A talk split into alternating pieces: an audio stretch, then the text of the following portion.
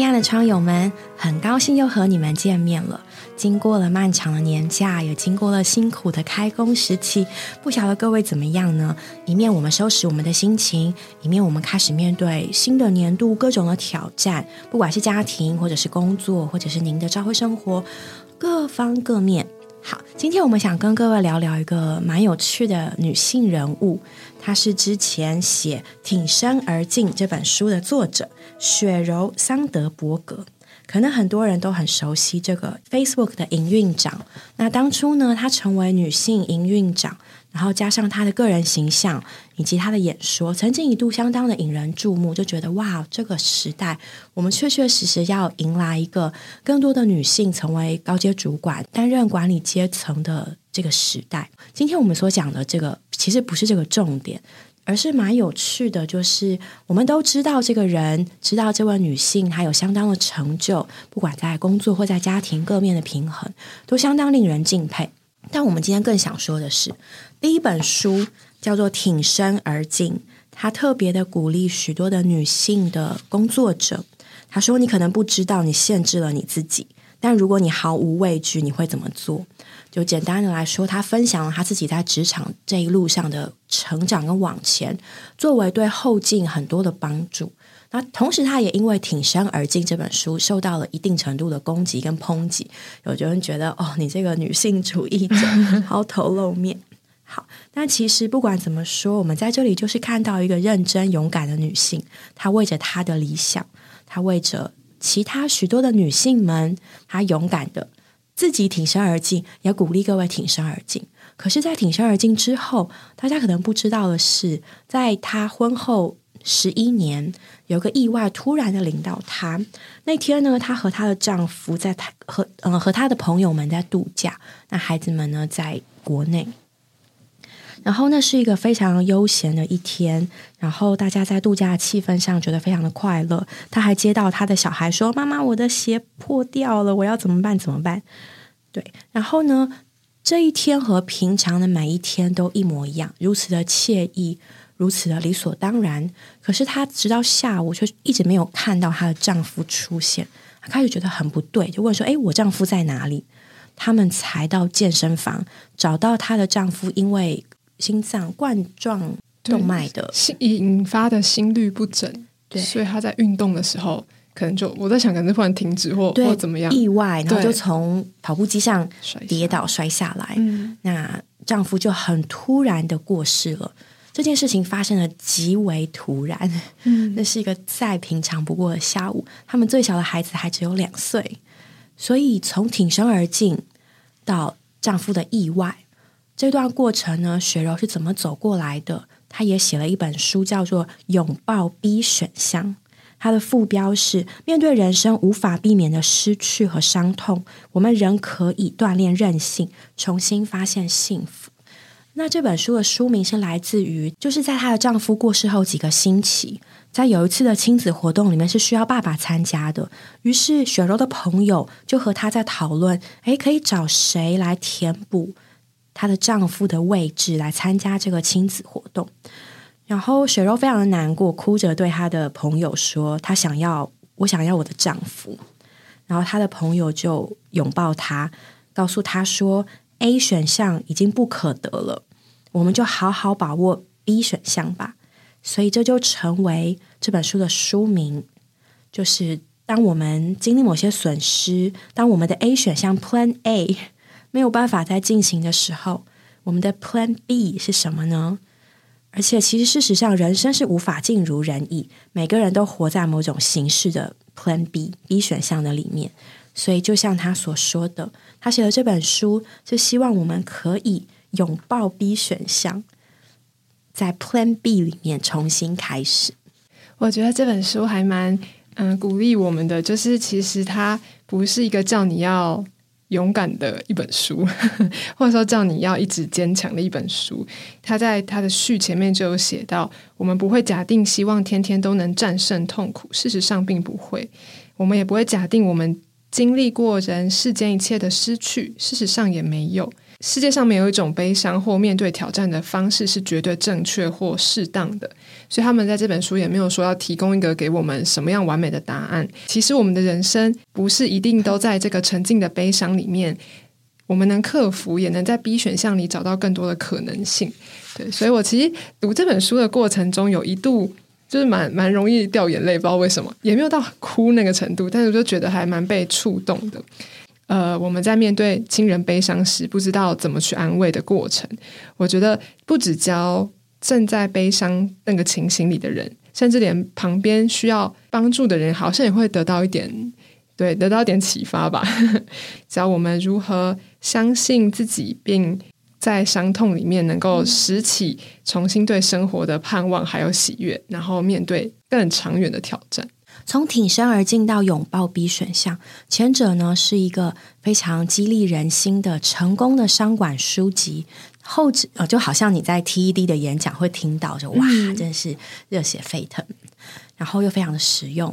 那后者呢，就是一个心灵励志类的书籍。对，从这一路走来，我觉得第一个我们可以看到，其实不幸这种事情，意外，它真的是会发生在任何人身上的，并不会因为你的，并不会因为你是 Facebook 营运长，你就不会经历意外损失，并不会因为你的性别、你的工作成就、你的财产、你有多少朋友，或者是。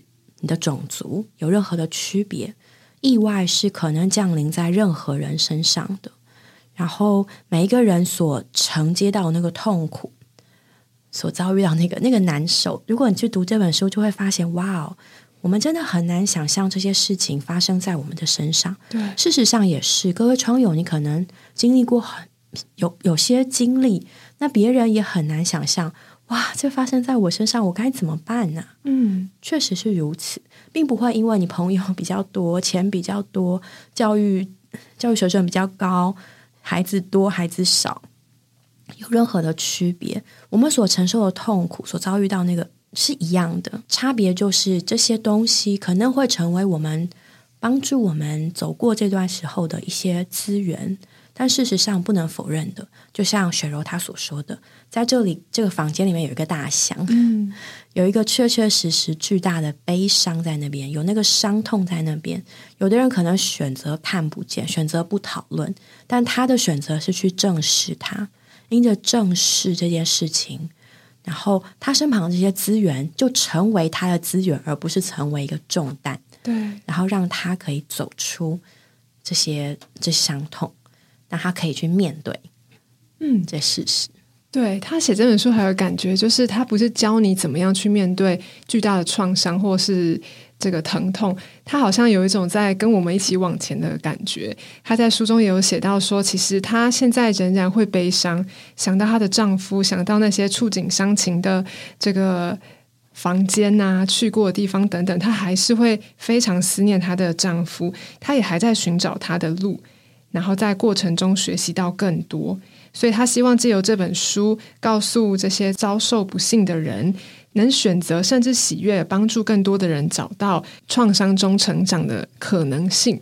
所以他其实也在过程中，然后他也能体谅，嗯，你也在过程中，好像有一个人告诉你，其实你并不孤单。其实在这里有许多的人也在伤痛的过程中，但他们带着这样的伤。还是能够继续往前，还是能够找到生活中的盼望。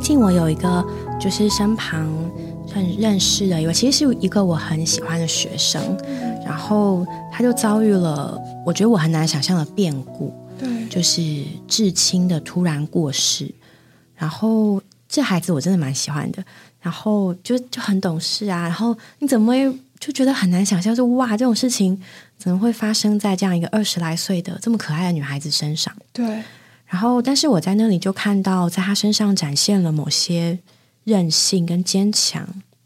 然后，其实一面来说，我觉得有点像书中讲的，雪柔说，当他遭遇这重大的变故的之后，他虽然非常伤痛，可是他有孩子要照顾，对，他有现实的人生要面对，没错。所以人家都会说啊，你怎么还可以嗯出现在这里？你怎么还可以做这件事情？他很坦白的说，因为我别无选择，嗯我仍然是我孩子们的母亲，我需要照顾他们，我需要让生活。他们的生活也能够正常的运转，是，所以因为这个别无选择，他就坚强了起来。我相信对很多人也是这样，因为这些打击使你们别无选择的坚强起来。在书的里面哦，雪柔她画了一个悲伤的、安慰的同心圆，对，就是这是她的嗯，应该是咨商师的建议吧。他建议他说画一个圆圈，在最里面写下受这个。悲伤事件影响最大的那个核心人物的名字，然后在外面再画一个大圆，更大的圆，写下哪些人受到的影响呢？次大，然后再画一个更大的圆，然后根据这个这些人与这个悲伤事件的紧密程度，一层一层的往外。所以在他的同心圆里面呢，最中心就是他的孩子，然后在外层有什么呢？嗯，她丈夫的母亲，她丈夫的兄弟姐妹，还有她丈夫的妻子。然后在外圈呢，就是她丈夫亲近的好友、亲人。然后呢，还有 Cheryl 自己的父母啊、手足。然后外面，再跟外面还有同事啊、朋友啊、亲人，就一圈一圈的往外。然后呢，这个咨商师他就建议他说：“嗯，无论你自己在哪一层圆圈的里面，你可以向内圈的人提供他们安慰。”但你也可以向外圈的人寻求安慰。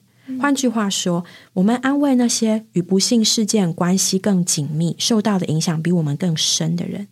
像距离更远的人呢，我们就可以寻求支持。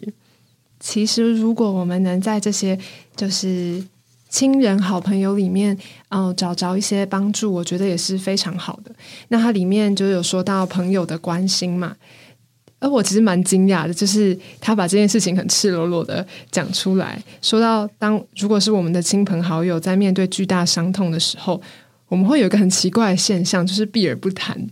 就是每当我见到这个人啊，我可能知道他的亲人过世，我知道他刚分手，我知道他被公司辞退，但我们在见面的过程，我们会尽量避免去讨论到。他发生的伤痛，我们可能会不痛不痒，说：“嗯，最近还好吗？对啊，天气不错，有没有好好的吃啊？对，睡得好吗？对，就是会特意的绕道吧，就是跳过这些话题。可能有时候也是出于一点尊重，觉得不要直接说接人家你是不是很难过？对，很白目，有点吧。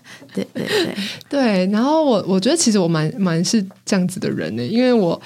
会不知道怎么样安慰别人，或者说，我觉得他一定不会觉得我能理解他的心情，然后所以就会觉得啊，我现在是不是应该要带他转移注意力，离开这个悲伤的情绪里面？或甚至我们，我我来有的时候会好像用一些欢快的方式，想要刻意的 cheer up。啊！但其实不需要。其实他在那个当下是是很不容易的，也很难被拉出那个泥沼里面。所以雪柔在他的书里面就有说到，其实有人是很渴望你能够询问他，并且关心他他的这个感受。对他，你不闻不问，就会让他觉得你不关心，或者说他也不知道你这个朋友到底是在不在乎我。然后渐渐的，这段友谊或你们之间的关系就会变得很尴尬，或者到没有办法复原如初的情形。好，我觉得这个其实蛮给我上了一课，因为我就是一个比较不愿意讲悲伤事情的人。我觉得，往往如果我们愿意去真实的关心、发出善意，对他所发生的情形，其实很多时候会使你们的关系更往前。或者说，在这个时候，他其实非常需要的就是这一个。你特意不讲，反而让他陷入更悲伤的情绪里。难道大家都不在意大卫的死了吗？难道大家都忘了他吗？会让他更悲伤。算算，我觉得真的蛮难的去衡量对方心理的状态。但我们若愿意真心真诚的和我们所在乎的人关心他的伤口如何，我觉得会给对方一个非常大的鼓励。就是当我在情绪里，我一定很希望有人来关心我啊，给我一个拥抱也好，不是只是啊，你你还好吗？在最好的情况下，我觉得。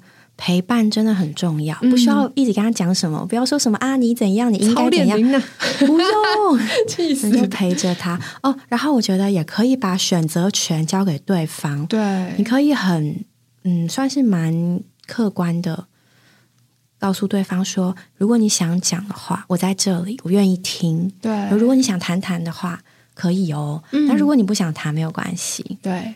给予他很适时的温暖，直接问他，然后把选择权交给他，然后当他讲的时候，我们也不需要发什么评论，我们就好好的听。嗯，就像他里面那个汉堡，他直接问他呀，你讲没有用，你直接做，对，对方就能感受到。对哦，这个汉堡我觉得也蛮有印象深刻的，就是有的时候我们会。用我们的想法带了很多很多的东西来给对方，说：“哦，我觉得你现在在哀悼期，你需要这个食物，你需要这个那个花，这个鸡汤，然后塞了满满的东西给人家，也不问。然后另外一种做极端就是一直问：哎，你要不要这个？哎，要不要那样？一直问，一直问，选择权一直丢给他。对，但是他有个朋友就直接问他说：我要带汉堡来，你的汉堡里面要不要加黄瓜片？嗯，他就直接把就是他要做这件事情。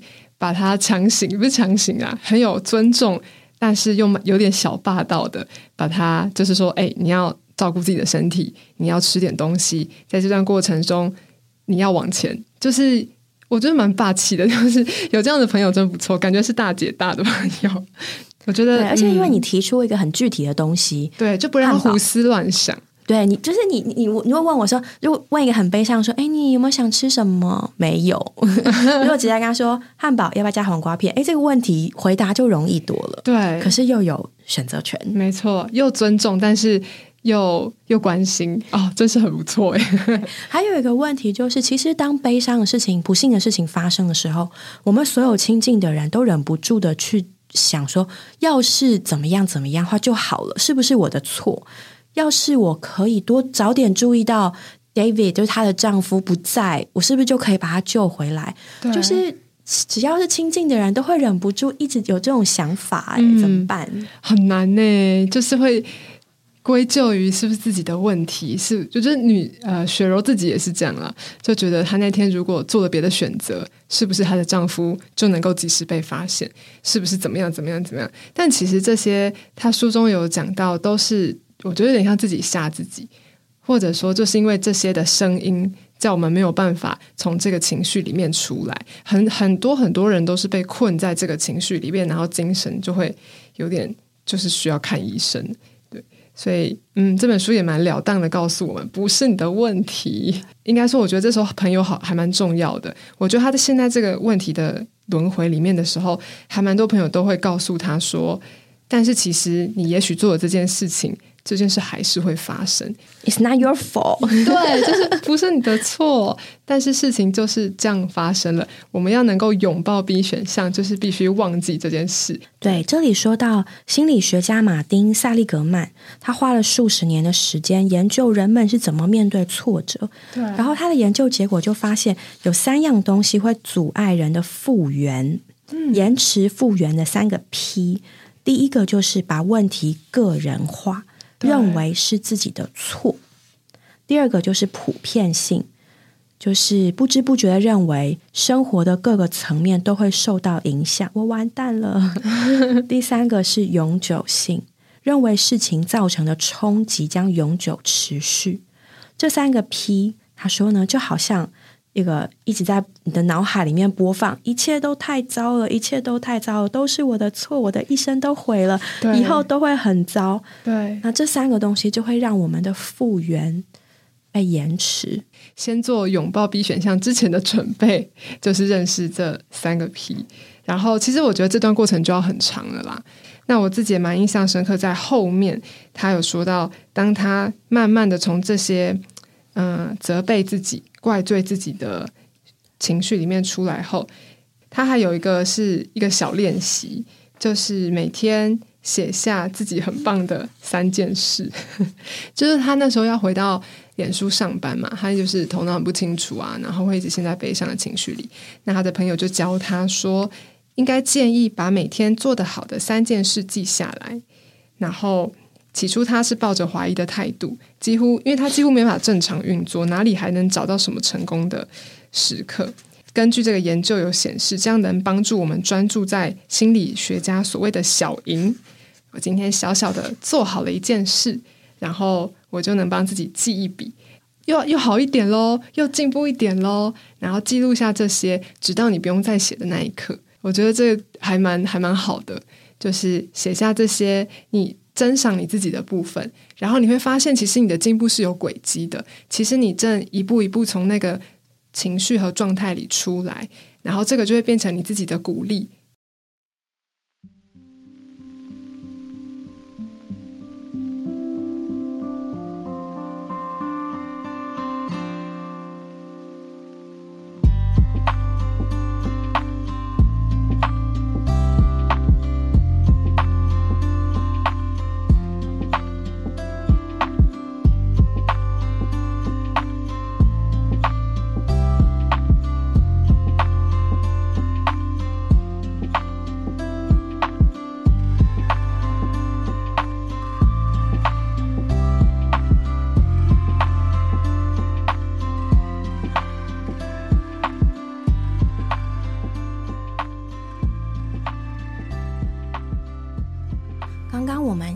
分享了许多 Cheryl 他自己亲历亲自走过来这段路，包括正视自己的悲伤，寻找到陪伴的力量，然后可以画出悲伤的同心圆，然后写下感激的日记，还有去掉那三个 P 带来的影响。这许许多多的确都是我们就是经历过不幸之后走走回就是这条复原路上很有帮助的方式。嗯，对啊。那对于我们来说，就是。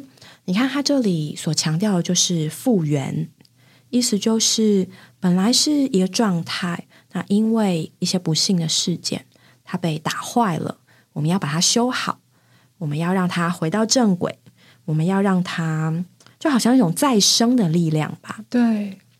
然后在这个书里面也一直给我们一种感觉是：是的，我接受这一切的不完美，现在我要往前去，在我。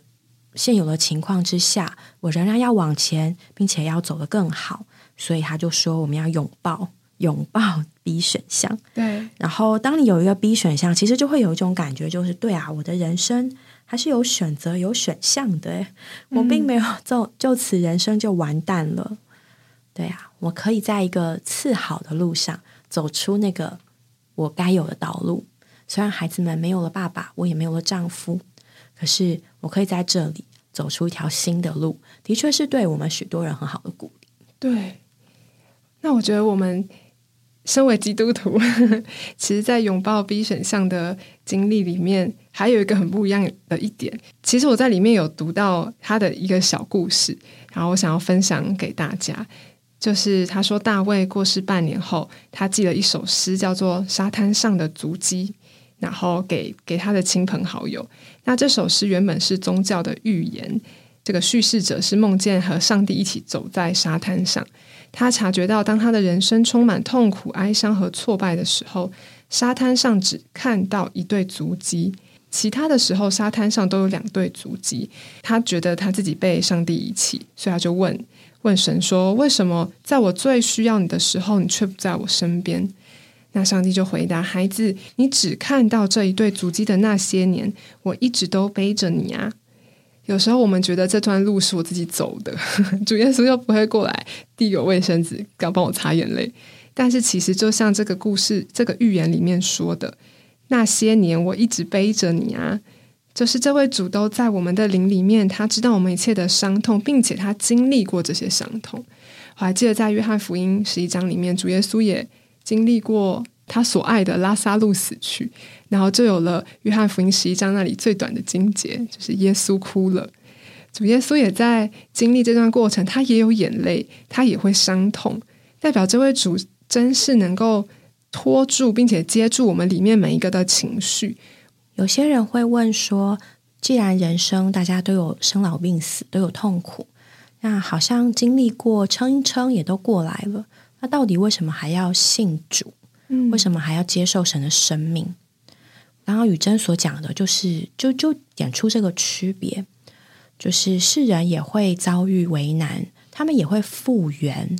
可是圣经给我们看见的，还有我们这位主身上给我们看见的，还不只是复原一个 再生，他给我们看见的是叫做复活。嗯，这两个有什么不一样呢？圣经里面啊，神也叫一些死人复活。刚刚雨珍就提到拉萨路的复活。还有呢，主耶稣叫一个寡妇的儿子复活，甚至旧约也有以利沙叫一个寡妇的儿子复活，这些事例都有。这些事例都是使死去的人再活过来，就复原吧。可是这些活过来的人，最终还是会死去。对。但是圣经给我们看见主耶稣的复活是什么样呢？是一粒麦子，对，它掉在土壤里面，这个种子死掉。可是种子里面的生命就长出来，结出更多更多的麦粒。所以在主耶稣这个复活是什么意思呢？还不仅是一个生命崩变回原来的那个，然后再死掉，是一个生命变出更多生命来，繁增成为更多的生命，长出更多的生命，而且生生不息。我们的主自己，他就是这样的主。使徒行传告诉我们说，神却将死的痛苦解除，叫他复活了。他不能被死拘禁。我们的主啊，是一个复活的主，他坐在我们身上的，跟他自己身上是一样的。就还不只是叫复生、复原，对，是复活。这个我们可以从之前所讲过，约翰福音里面，嗯，那个主耶稣在参加一个迦拿的婚宴。酒没了，他把水变酒的故事，我们可以得到一个例证。在这里呢，管筵席的人喝了那个水变成了酒，他却说：“哎呀，这个酒比之前的更好。你把好酒留到现在。”殊不知，那个他所喝到的酒是主耶稣将水变成了酒，就是他这是一个主耶稣对于生命所做的一个原则。就今天我们还不是给大家一点心灵鸡汤？你看啊，有主耶稣多好多好，对，而是告诉你说，所有的人都要经历这些事情，所有的人都要面对 B 选项。可是有一个主叫做复活，我就是复活，就是生命。对他要做的也是这样事情，意思就是这个复活比本来的更好、更丰满、更多、更生生不息。今天主耶稣要给我们的还不只是一个 B 选项，他要给我们 A Plus，A Plus 选项。对，这就是为什么，为什么我们要信主，为什么也要接受神圣的生命？大家都经历过苦难，也会复原，也会好，也会走下去。迪士尼里面的公主 不都是这样子吗？对，但是。但是这个复活的生命在我们里面，在主耶稣身上，在千千万万的基基督徒身上，那个见证是我们没有办法否认的。